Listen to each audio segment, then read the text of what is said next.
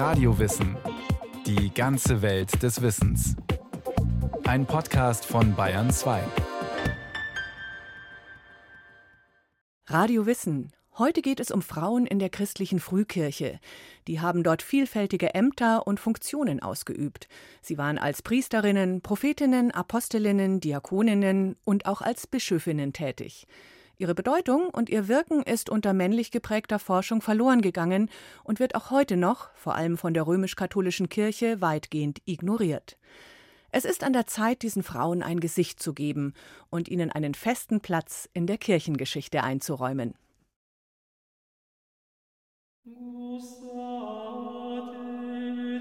Weiber sollen schweigen in den Gemeinden, denn es ist ihnen nicht erlaubt zu reden. Sie sollen unterwürfig sein, wie auch das Gesetz sagt. Wenn sie aber etwas lernen wollen, so sollen sie daheim ihre Männer fragen, denn es ist schändlich für ein Weib, in der Versammlung zu reden. So steht es im Korintherbrief des Apostels Paulus. Eine Passage, die eine fatale Wirkungsgeschichte für die Frauen hatte. Denn mit Verweis auf diese Stelle verweigern männliche Entscheidungsträger einiger Kirchen den Frauen bis heute leitende Positionen. Aber so einfach ist es nicht, wie Ute Eisen, Professorin für evangelische Theologie an der Universität Gießen, erklärt. Es spricht einiges dafür, dass diese Verse tatsächlich erst später eingefügt wurden in den Paulusbrief, im Geiste der Pastoralbriefe, denn dort wird eben auch das Schweigen der Frauen und die Unterordnung der Frauen gefordert. War Paulus also gar nicht so frauenfeindlich? Jedenfalls gibt es gute Gründe dafür anzunehmen, dass ihm die restriktiven Textstellen hinzugedichtet wurden. Einmal, dass die Wortwahl innerhalb dieser Verse nicht kohärent ist mit der sonstigen Wortwahl des Paulus. Dann gibt es ein zweites textkritisches Argument, denn diese Verse sind in einer Handschrift zum Beispiel dem Kapitel erst später angefügt worden. Dann gibt es noch ein drittes Argument. Wenige Kapitel zuvor, in 1. Korinther 11, erwähnt Paulus ganz selbstverständlich die prophetische Rede im Gottesdienst in Korinth. Er schränkt sie nur dadurch ein, dass er sagt, die Frauen, die prophetisch reden sollen, eine Kopfbedeckung tragen. Und Paulus Römerbrief endet mit expliziten Grüßen an mehrere Frauen in frühkirchlicher Leitungsposition. Im Grunde belegt dieser Brief die gottesdienstliche und missionarische Tätigkeit zahlreicher Frauen in der Frühkirche. Am bekanntesten ist heute Phoebe, die im ersten Jahrhundert nach Christus in Korinth gelebt hat. Paulus kannte sie persönlich und würdigt sie gegenüber der römischen Gemeinde. Ich empfehle euch aber unsere Schwester Phoebe, die Diakonin der Gemeinde in Kenchreae ist, dass ihr sie im Herrn aufnehmt, wie es sich für die Heiligen gebührt, und ihr in jeder Angelegenheit, in der sie euch braucht, beisteht. Sie ist nämlich vielen Beistand gewesen, auch mir selbst. Phoebes Funktion als Diakonin wurde lange verkannt. Denn bis vor kurzem wurde das altgriechische Diakonos, zu Deutsch Diakonin, immer abwertend als Dienerin übersetzt. Damals wurde mit dem griechischen Diakonos eine gesandte Person mit einem bestimmten Auftrag bezeichnet. Phoebe war also so etwas wie eine christliche Agentin. Aber nicht nur das. Paulus nennt Phoebe auch Beistand, auf Griechisch Prostatis. Wenn wir allerdings Prostatis jetzt uns im antiken Kontext ansehen, wird deutlich, dass Prostatis aus dem antiken Patronatswesen stammt. Und das antike Patronatswesen war gewissermaßen die Sozialversicherung für Menschen, die in der sozialen Hierarchie unten standen. Phoebe war also eine wohlhabende Frau, die Paulus versorgte. Mit Nahrung, mit einer Unterkunft und vielleicht sogar mit juristischem Beistand. Eine weitere Frau, die Paulus in seinem Römerbrief grüßen lässt, ist die Apostelin Junia. Sie wurde seit dem Mittelalter als Mann beschrieben und Junias genannt. Bis die römisch-katholische Theologin Bernadette Broughton in den 1970er Jahren belegen konnte, dass Junia ganz sicher eine Frau war. Ich habe über 500 Handschriften untersucht, und zwar Grabinschriften vor allem. Denn auf Grabinschriften werden Menschen genannt, die gelebt haben. Und da kommt nur der Name Junia vor, und zwar auf Griechisch als auch auf Latein. Der Name Junias kommt in diesen Inschriften nicht vor. Junia lebte um 50 nach Christus in Rom und war damit beauftragt, den christlichen Glauben zu verkünden. Nach Paulus Verständnis von Apostel muss ein Apostel oder eine Apostolin wohl gesagt haben, ich habe den auferstandenen Christus gesehen und muss in der Mission tätig gewesen sein. Insofern gehe ich durchaus davon aus, dass sie gelehrt, dass sie gepredigt hat, dass sie wahrscheinlich getauft hat. Außerdem lassen sich über Paulus Römerbrief noch einige andere Dinge über Junia herausfinden. Er erwähnt sie in Zusammenhang mit einem Mann, Andronikus, von dem man allerdings nicht weiß, in welchem Verhältnis er zu Junia stand. Grüßt Andronikus und Junia, meine Stammesverwandten und meine Mitgefangenen, die unter den Aposteln hoch angesehen und sogar noch vor mir Christen geworden sind. Aus dem Vers Römer 16, 7 wissen wir, dass sie mit Paulus im Gefängnis saß. Wir wissen, dass sie Jüdin war und ich gehe davon aus, dass sie keinen Widerspruch zwischen ihrem Jüdin-Sein und ihrem Glauben an Christus sah. Wir wissen auch, dass sie höchstwahrscheinlich versklavt worden war. Für die 2000 Jahre, die seither vergangen sind, weiß man über Junia schon ziemlich viel. Doch dazwischen liegt das Mittelalter, in dem aus dieser wohl freigelassenen Sklavin, die ihr Leben riskierte, wie selbstverständlich ein Mann wurde. Der Augustiner-Eremit Ägidius von Rom ist der erste, der Junia zu Beginn des 14. Jahrhunderts explizit als Mann erwähnt. Und dann aber kam es vor allem in der Reformationszeit zu einer Wende. Faber Stapulensis, der von Luther stark benutzt wurde, hat diese Person für einen Mann gehalten und Luther ist ihm gefolgt. In späteren Jahrhunderten sagt man es ganz eindeutig, eine Frau kann kein Apostel gewesen sein. Die sagen es ganz offen. Paulus macht bei Junia nicht Halt. Ein Drittel aller Gläubigen, die er in seinem Römerbrief grüßen lässt, sind Frauen. Bedeutsame Frauen. Zum Beispiel Maria, Tryphena, Tryphosa und Persis. Sie sollen laut Paulus hart gearbeitet haben, was richtig übersetzt bedeutet, dass sie das Evangelium verkündigt haben. Und das, obwohl viele von ihnen berufstätig waren. Überhaupt scheinen diese Frauen, die Paulus im Römerbrief erwähnt, äußerst selbstständig gehandelt zu haben. Immer wieder werden ihre Häuser, ihre Gemeinden, ihre Arbeit genannt. Ihre Ehemänner oder Väter spielen keine Rolle. Bis heute presst so manche Kirche Frauen in die Rollenbilder der Jungfrau, Sünderin oder Mutter. Vorstellungen von Frauen, die deren komplexe Realität auf drei Funktionen reduzieren, sie in Schablonen zwängen und Herrschaft über sie ausüben. Ziemlich weit oben auf der Grußliste von Paulus findet sich auch seine Glaubensgenossin Priska, die meist vor ihrem Mann Aquila genannt wird was darauf hinweist, dass sie wohl noch bedeutender war als ihr Gatte. Grüßt Priska und Aquila, meine Mitarbeiter in Christus, die für mein Leben ihren Kopf hingehalten haben, denen nicht nur ich dankbar bin, sondern auch alle Gemeinden der Heiden. Sie arbeiteten auch beruflich zusammen mit Paulus, nämlich als Zeltmacher und Zeltmacherin. Priska war tatsächlich nicht nur Missionarin und Vorsteherin einer Hausgemeinde, sondern auch Zeltmacherin, womit wir bei ihr auch eine Handwerkerin aus der Antike vor uns haben. Denn viele wissen ja gar nicht, dass Frauen aus der Antike vielfältigen Berufen nachgegangen sind und Priska ist nur ein Beispiel dafür.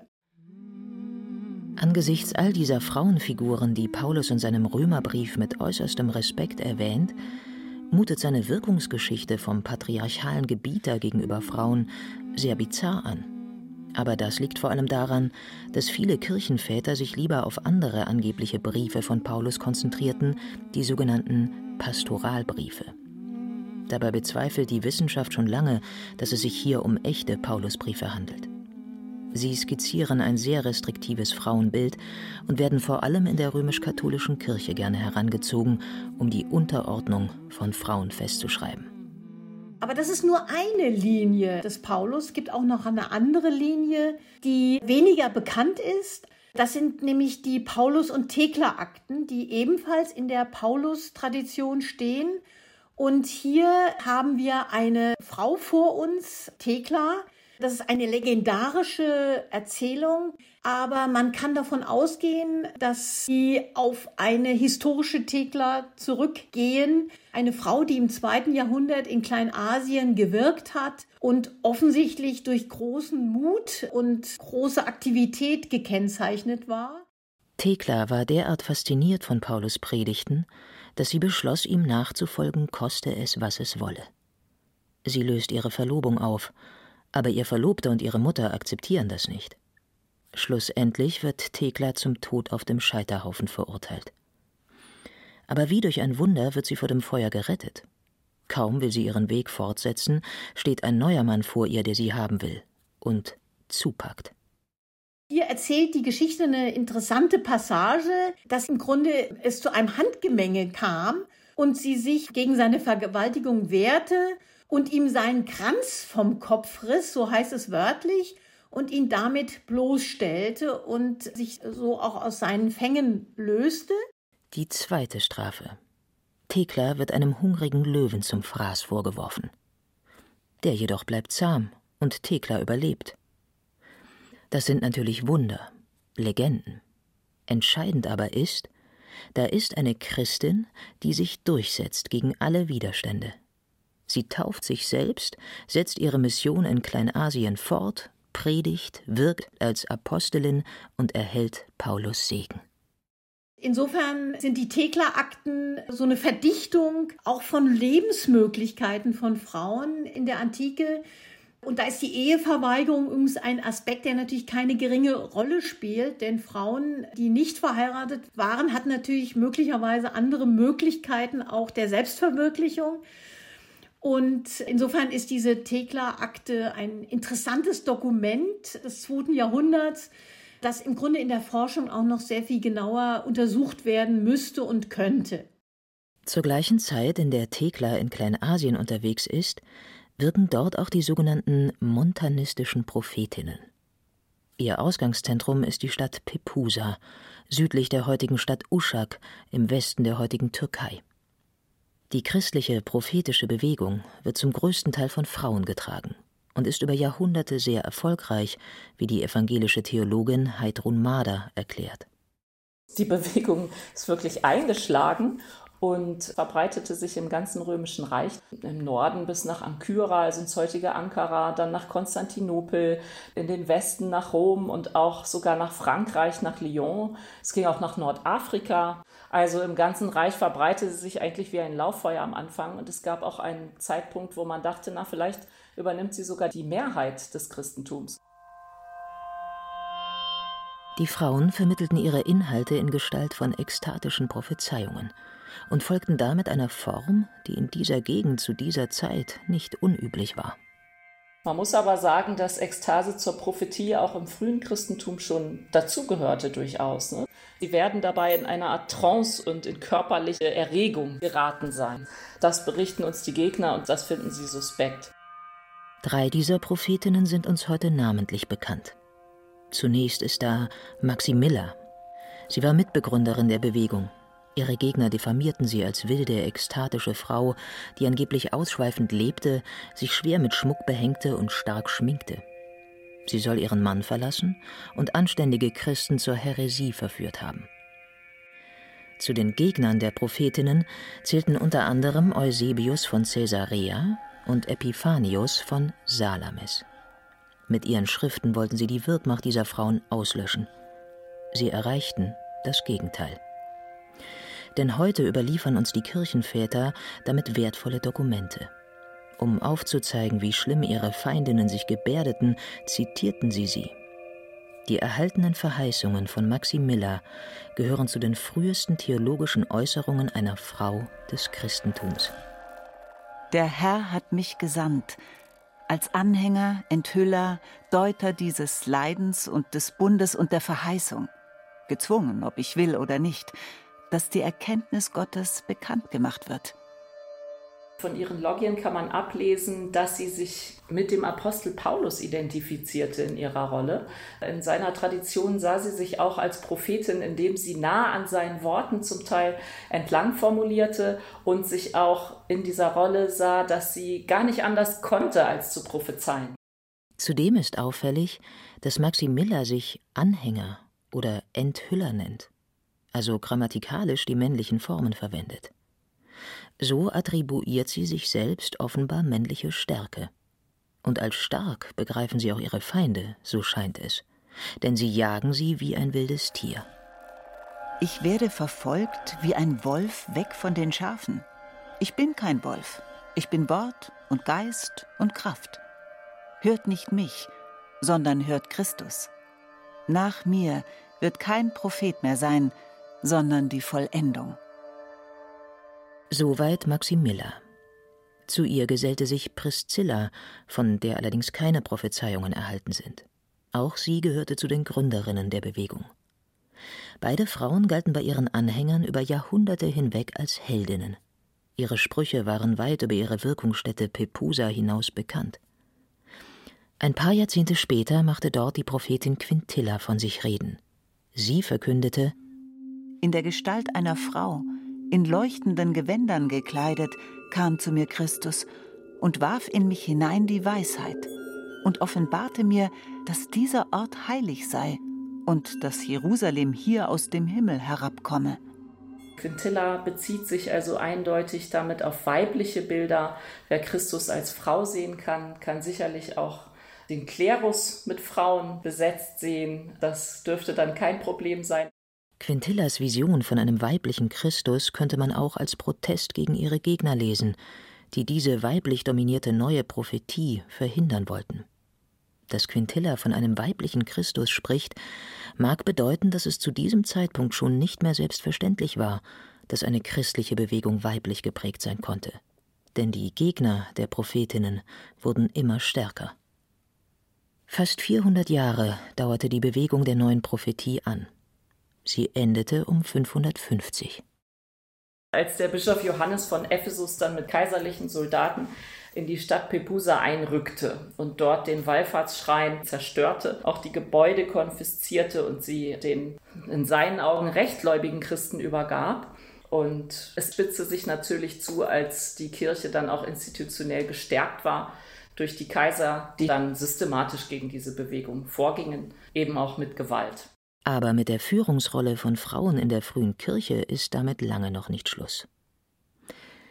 Die Theologin Ute Eisen hat in ihrer Forschungsarbeit Amtsträgerinnen im frühen Christentum unzählige lateinische und griechische Inschriften des ersten Jahrtausends der Kirche ausführlich dokumentiert, analysiert und interpretiert. Von Diakoninnen über Priesterinnen bis Bischöfinnen hat sie viele weibliche Karrieren sichtbar gemacht.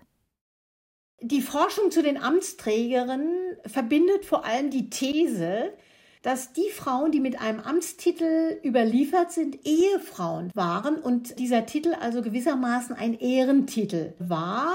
Und das ist meine Beobachtung im Umgang mit den Quellen, dass ganz viele Frauen mit einem Amtstitel belegt sind, während deren Ehemänner definitiv nicht mit einem Amtstitel belegt sind. Das ist zum Beispiel die Amtsträgerin Sophia aus Jerusalem. Ihr Grabstein ist nicht sonderlich gut erhalten, weswegen man nicht genau sagen kann, wann sie gelebt hat. Wohl irgendwann zwischen 300 und 700 nach Christus. Bemerkenswert ist aber, wie ausführlich die lesbare Grabinschrift Sophia charakterisiert. Diakonos weist sie natürlich als Amtsträgerin aus, dann Dienerin Christi, so wird sie ja auch bezeichnet. Das sind auch äh, Bezeichnungen für Amtsträger. Die Bezeichnung Braut Christi deutet auf ihr asketisches Leben. Und sie wird als zweite Phoebe bezeichnet. Diese Bezeichnung zeigt, dass sie auch eine große Bedeutung hatte innerhalb der Stadt. Die Frühkirche breitete sich auch deswegen immer weiter aus, weil es Frauen gab, die sich aufmachten, ganze Länder alleine zu missionieren wie die Apostelin Nino, der gleich drei Quellen eine wichtige Rolle als Amtsträgerin zuweisen. Sie soll Tag und Nacht jedermann den wahren Weg des Glaubens gelehrt haben. Von Beginn an waren Frauen in jeder Hinsicht an der Verbreitung der Botschaft, dem Aufbau und der Gestaltung der frühchristlichen Gemeinden beteiligt. Es gab Apostelinnen, Prophetinnen, Lehrerinnen, Diakoninnen, Bischöfinnen und Ökonominnen. Aber genauso gab es von Anfang an der Kirchengeschichte an Gruppen von Männern, die Frauen in Führungspositionen maßregelten oder schlicht ignorierten. Mit Erfolg. Diese Politik der Verdrängung von Frauen prägt bis zum heutigen Tag den römischen Katholizismus und die Ostkirchen. Und zwar zum Schaden dieser. Wie wichtig Frauen in Führungspositionen für Gesellschaften und Institutionen sind, zeigen die modernen freiheitlichen Demokratien. Und das Gegenteil beweisen Autokratien und Institutionen, wo sie eben nicht zugelassen werden. Aber es gab in der Frühkirche auch Männer, die Frauen auf Augenhöhe behandelten. Von Anfang an existierten gegenläufige Sichtweisen, die sich in zwei Hauptsträngen niederschlugen. Der eine Strang, der Frauen als gleichberechtigt anerkannte, und der andere, der Frauen zurückdrängte. Und diese beiden Stränge durchziehen die gesamte Kirchengeschichte. Und je nachdem, auf welchen Strang man sich konzentriert, kommt man natürlich zu sehr unterschiedlichen Ergebnissen. Wenn man sich jetzt nur diese Verbotstexte anguckt, kommt man zu dem Ergebnis, dass Frauen in der Kirchengeschichte im Grunde keinerlei Wirkung hatten, sondern sich um die Kinder und den Haushalt gekümmert haben und sonst nichts. Männer waren es, die über zwei Jahrtausende hinweg die Kirchengeschichte aufzeichneten und die theologische Forschung prägten.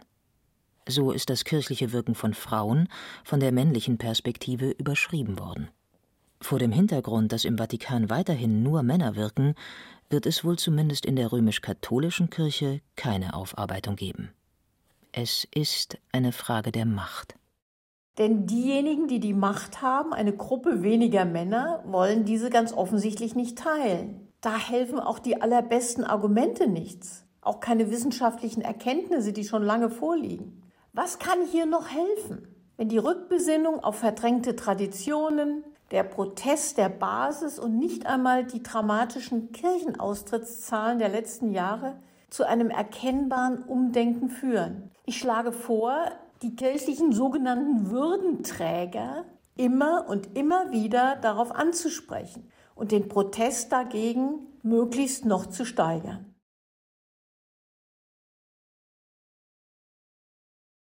Frauen in der Frühkirche. Susanne Brandl hat sich mit diesem Kapitel der christlichen Kirchengeschichte beschäftigt und einige der so lange totgeschwiegenen und verleugneten Frauen des frühen Christentums porträtiert.